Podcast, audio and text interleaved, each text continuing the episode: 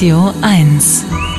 Frauen zu beeindrucken, das ist harte Arbeit, aber wirklich. Und ähm, vor allem offenbart sich das bei Vögeln, was die so alles anstellen, um Aufmerksamkeit zu erregen. Vögel singen wunderschön, sie protzen mit bunten Federn, wirklich dann auch nur die Männchen. Also sie bauen komplexe Nester, sie tanzen. Es gibt eine Vogelart, die kann sogar den Moonwalk. Und der australische Palmkakadu, der trommelt. Der schlägt mit Ästen oder Steinen auf abgestorbene Bäume. Und warum er das macht, das kann uns der Mann erklären, der uns eigentlich alles erklären kann. Er ist Mitglied des Komitees des IG Nobelpreises für kuriose wissenschaftliche Forschungen, Vorsitzender der Deutschen Dracula-Gesellschaft und der bekannteste Kriminalbiologe der Welt. Dr. Marc Benecke, live auf Radio 1, die Profis. Moin, Marc. Knack, knack, knack, klopf, klopf, hallo, guten knack, Morgen. Knack, knack, klopf, klopf. Also so klingt das? Also wie muss man sich dieses Trommeln des Palm Kakadus vorstellen? Ich hatte jetzt gedacht, das wäre eher so das Drum-Intro von Money for Nothing oder so.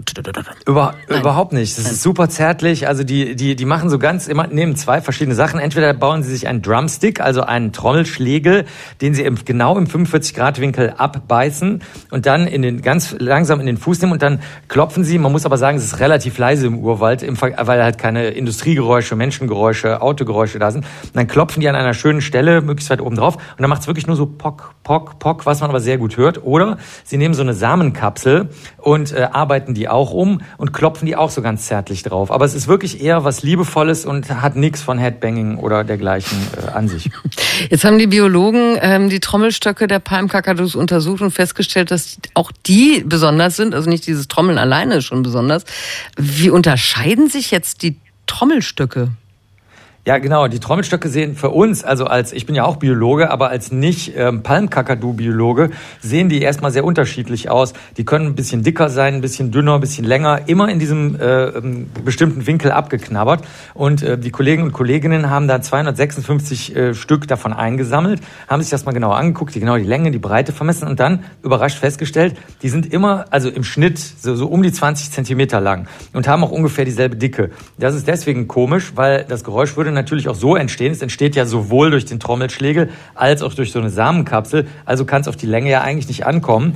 Und äh, dann haben sie sich gefragt, was, was ist da eigentlich los? Handelt sich das möglicherweise um so eine ähm, kulturelle Neuentwicklung, weil die ja sowieso, das habe ich noch gar nicht erzählt, manchmal mit dem Fuß auf so einen Ast sowieso drauf trommeln und sowieso auch Zweige für ihre äh, Nisthöhlen bereitstellen und die vielleicht auch vorweisen, so, so typisch Vogelmännchenmäßig, um das Weibchen zu beeindrucken. Die sind nämlich lebenslang monogam und zwar echt monogam. Das ist auch durch Erbgut geprüft. Es gibt nämlich auch Vögel, die sind nur scheinmonogam. Die gehen dann trotzdem fremd, aber die nicht. Das sind echt monogame Vögel und die beziehen über sehr lange Zeit eine Höhle und legen da auch immer Stöckchen rein. Und dann haben die Kolleginnen und Kollegen gesagt, okay, also es gibt erstmal die Stöckchen, mit denen die die Höhle auspolstern. Die sind aber immer längs durchgeschnitten. Und dann hat sich vielleicht durch, aus kulturellen Gründen, hat sich dieses Vorzeigen des Stöckchens und dieses sowieso schon Klopfen mit dem Fuß, hat sich dann dazu entwickelt, dass die jetzt auch anfangen sozusagen zu trommeln. Das ist deswegen so interessant und so merkwürdig, weil die Vögel eigentlich super schlau sind. Also das wissen ja viele, die, manche können ja reden und viele können ja Leute erkennen und so. Also Papageien sind super schlau aber die haben immer keinen Bock. Also das sind so typische, wie so, es wirkt auf uns wie Faulenzen. Die machen immer, machen es immer auf die einfachste Art. Sieht man auch in Alexandersittichen, die überall in Deutschland schon anzutreffen sind, in Heidelberg und Wiesbaden und Köln und überall. Und ähm, möglicherweise ist, handelt es sich hier um eine kulturelle Neuentwicklung, wo, bei der die Vögel selber nicht so genau wissen, was sie da tun.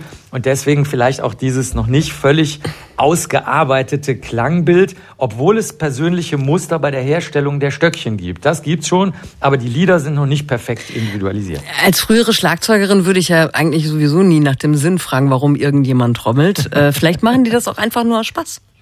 Ja, aber äh, wie, wie, du das als Schlagzeugerin dann weißt, es, äh, sie haben auch einen Rhythmus. Also sie haben einen, einen persönlichen Stil. Es ist ein echter Beat, der da entsteht. Das haben die Kollegen und Kolleginnen sich angeguckt.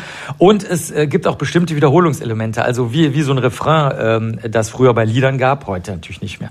Und ähm, der Zusammenhang der Performance ist auch gegeben, wie bei einem Konzert. Also sie machen das nur zu bestimmten Gelegenheiten. Deswegen sagen die Kolleginnen und Kollegen, technisch gesehen ist es echte Musik. vielleicht vielleicht liegt es auch daran, dass es, die sind ja ausschließlich schwarz, diese Palmkakadus. Mit so einer roten Haube, Mit ja, so einer... das stimmt. Vielleicht entwickelt sich da ja auch noch eine Heavy-Metal-Vogelmusik draus. Man weiß es ja nicht. Also ja, Headbangen könnten die. Die können ihre Federn so hochstellen. Also das wäre auf jeden Fall äh, sehr gut vorstellbar. Und äh, das ist für uns natürlich interessant, weil äh, dadurch, dass es ähm, halt eine kulturelle Neuentwicklung ist, wollen wir natürlich gerne sehen, wo das hingeht, wie in der Musik. Ne? Wir behalten die Palmkakadus im Auge. Wo geht das bloß hin? Genau. Jedenfalls äh, mittlerweile, also sie trommeln und sie haben auch ähm, ja unterschiedliche Trommelschläge und ja, warum, wieso, weshalb darüber hat uns Dr. Marc Benecke mehr erzählt. Danke dir vielmals dafür. Sehr, sehr gerne.